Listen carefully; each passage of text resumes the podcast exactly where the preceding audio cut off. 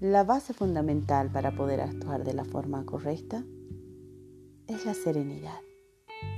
Y esta no se da como un simple deseo. La serenidad es lo que no deberíamos dejar de lado.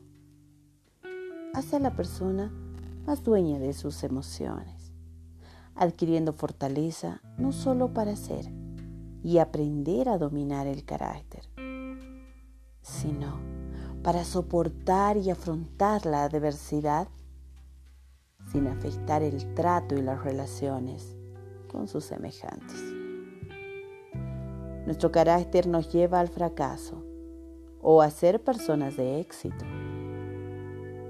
Es importante que medites acerca de tu actitud y de lo que en verdad deseas. Piensa, piensa en lo que haces y dices.